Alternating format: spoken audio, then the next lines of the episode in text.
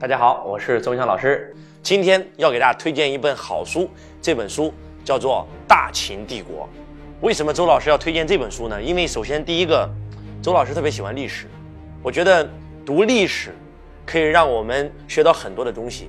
我们可以跟古圣先贤学习，把古人的智慧一转身为我们所用。那么，周老师在读历史的时候，为什么特别喜欢大秦帝国呢？因为我觉得。秦朝的发展历史就是我们中华文明的源头。这本书的作者呢叫孙浩辉，他用了十六年的时间，从一九九三年开始隐居海南，用了十六年的时间写出了这本书。这本书一共有五百多万字。那这个作者为什么要隐居十六年写这本著作呢？因为这本书的这个作者他本身就是老秦人，他出生在这个陕西咸阳城。就是老秦人，他认为中华民族的文明就来自于秦。那么，《大秦帝国》是近十年最畅销的历史小说，洋洋五百万言，将战国群雄并起的历史苍劲地铺展开来，描绘了近两百年战国风云和帝国生灭、礼崩乐坏、群雄逐鹿的战国时代，面临亡国之祸的秦国与列强环伺之下崛起与铁血竞争的群雄列强之林。从秦孝公开始。历一百六十余年，六代领袖坚定不移的努力追求，经商鞅变法、张仪连横破众、范追远交近攻、白起长平大战、吕不韦摄政、李斯蒙恬护法等重大事件，最后秦王嬴政完成了统一大业，秦扫六国一统天下，建立起中国历史上第一个大一统的帝国。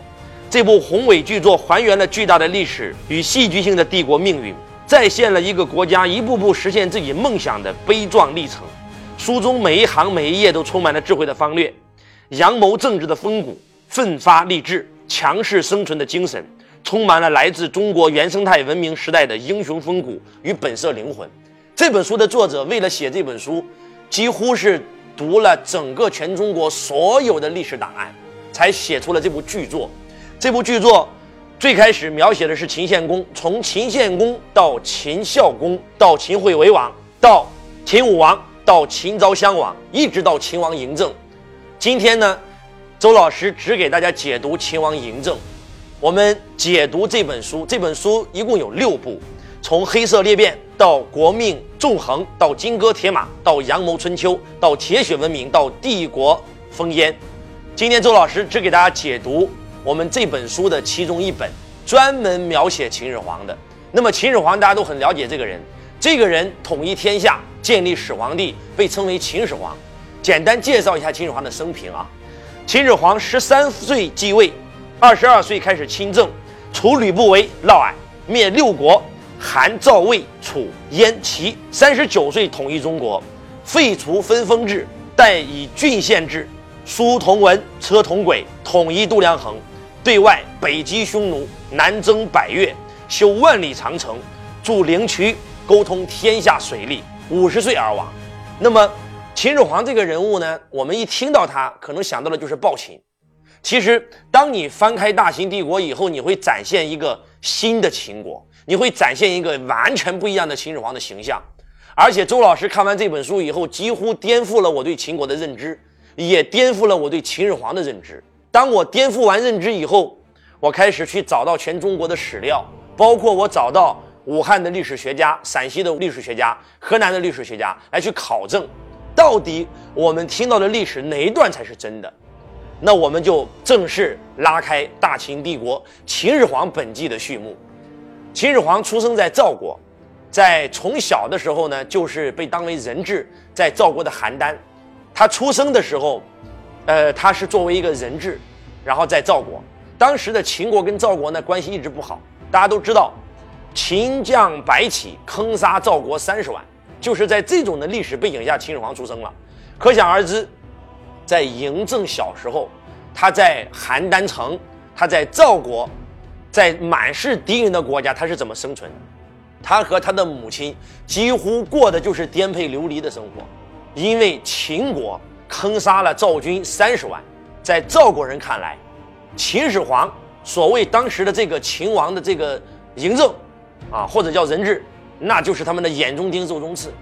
所以秦始皇在赵国一直生存了整整八年，八年时间才回到秦国，被他的这个，呃，吕不韦用计啊，把他和他的母亲救回了秦国。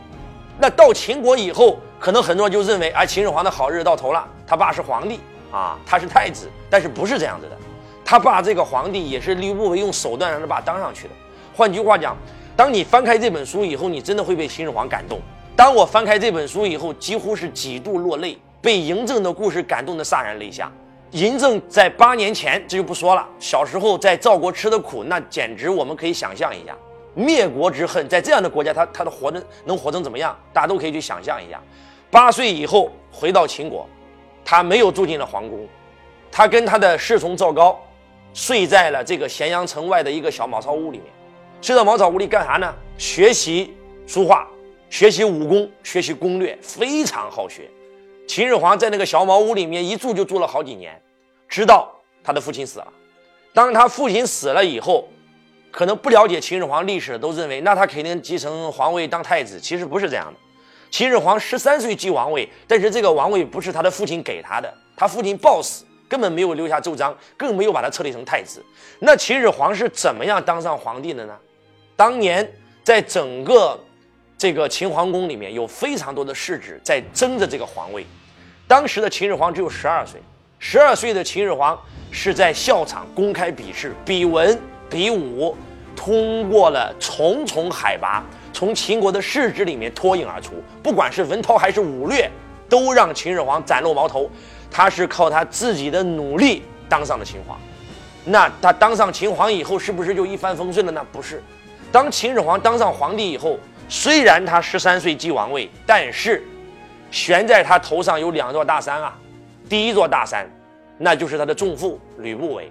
大家都知道，很多人怀疑秦始皇就是吕不韦的私生子。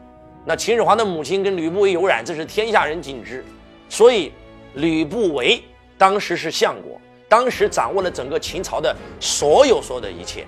悬在头上的第二座大山，吕不韦体力不支，不想再跟赵姬王后发生关系，让朝臣耻笑。所以这个时候，吕不韦就。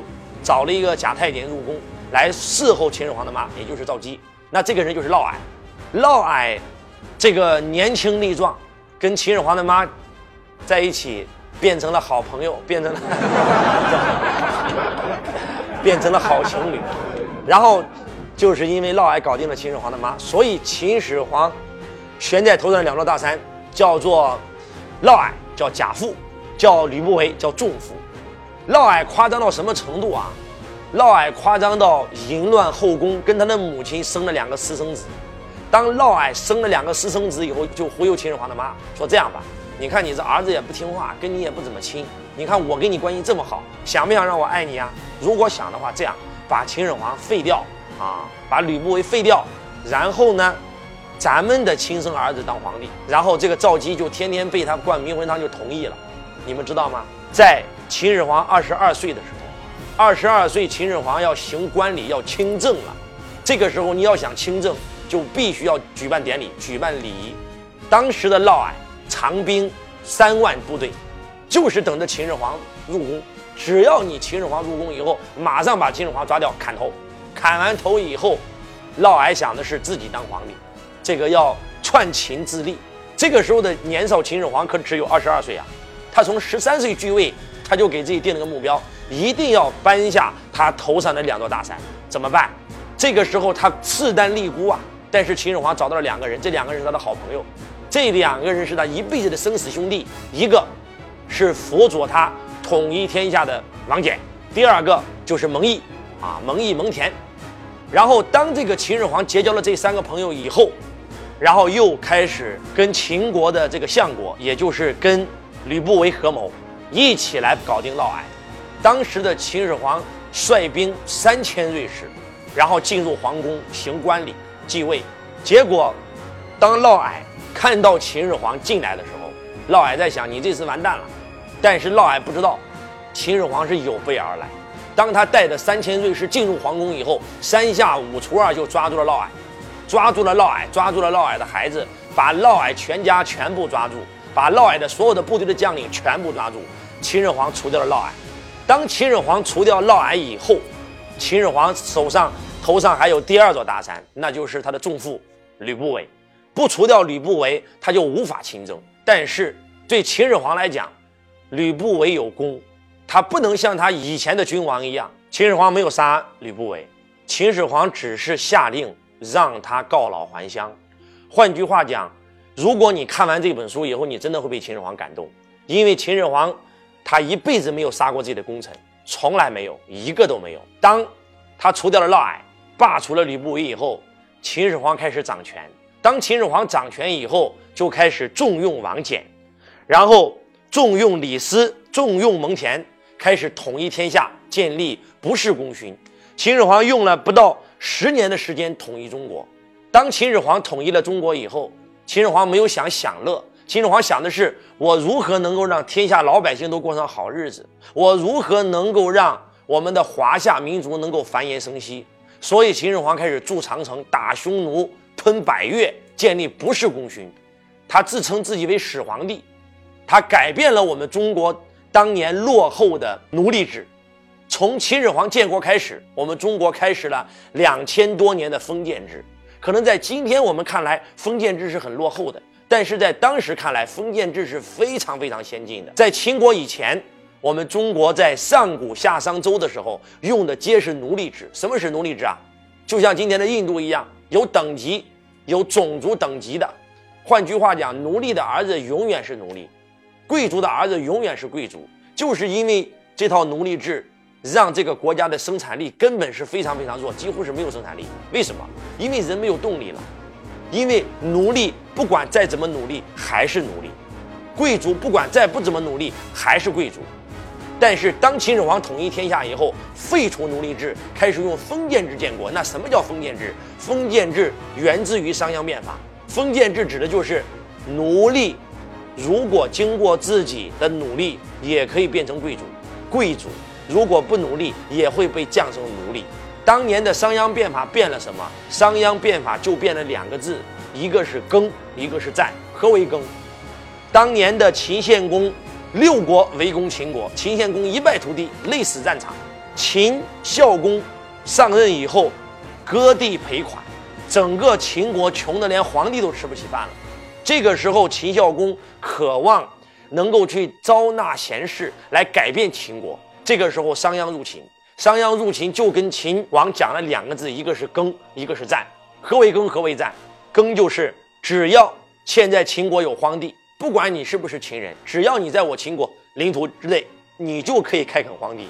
你开垦荒地超过三亩以上，种田超过五亩以上，在我这里工作三年以上，那这块土地就是你的。换句话讲，以前的土地是属于奴隶主，奴隶主就是贵族，贵族不种地，贵族就请奴隶来种地。但是奴隶种完地以后，百分之九十归贵族所有，然后奴隶呢没有饭吃。所以奴隶没有动力，贵族也没有动力。但是商鞅变法第一个字耕，换句话讲就是奴隶也可以开垦荒地，拥有自己的土地，而且你赚的大头给你自己，小头给国家就可以了。